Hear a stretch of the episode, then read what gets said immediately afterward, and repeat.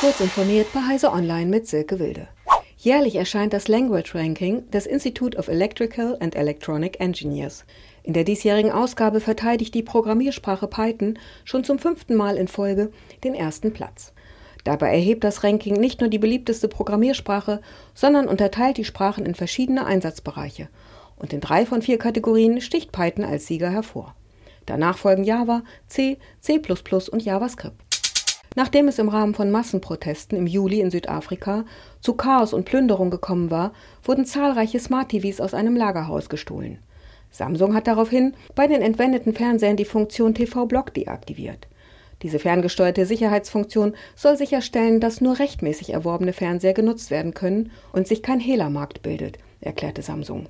Verbindet sich ein Samsung TV mit dem Internet, wird es automatisch deaktiviert, alle TV-Funktionen des Geräts werden abgeschaltet. Opel zeigt einen knuffigen Kleinstwagen mit Elektromotor, den schon Jugendliche ab 15 fahren dürfen. Er ist klein und elektrisch angetrieben, seine Ausstattung spartanisch, aber durchdacht. Eine Reduzierung auf das, von dem Opel denkt, dass es der jungen Zielgruppe wichtig ist, bringt auch einen niedrigen Preis mit. Opel selbst spricht von Kosten unterhalb eines Kleinwagens. Doch die Politik macht Opel einen Strich durch die Rechnung. Noch immer konnte sie sich nicht dazu durchringen, die 45-Stundenkilometer-Regelung in eine Vorschrift zu verwandeln, die diesen Modellen wenigstens 50 km/h zugesteht. Praxisgerecht wären jedoch 55 oder 60 km/h.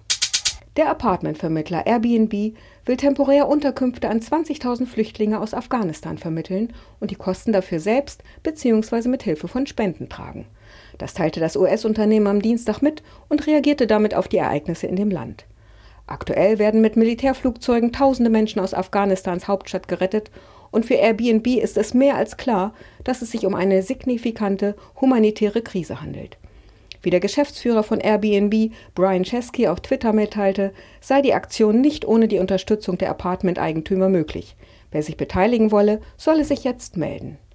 Diese und weitere aktuellen Nachrichten finden Sie ausführlich auf heise.de.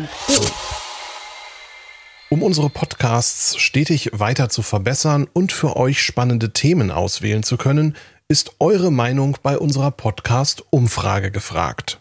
Einfach auf heise.de slash podcast-umfrage gehen und mitmachen. Dankeschön.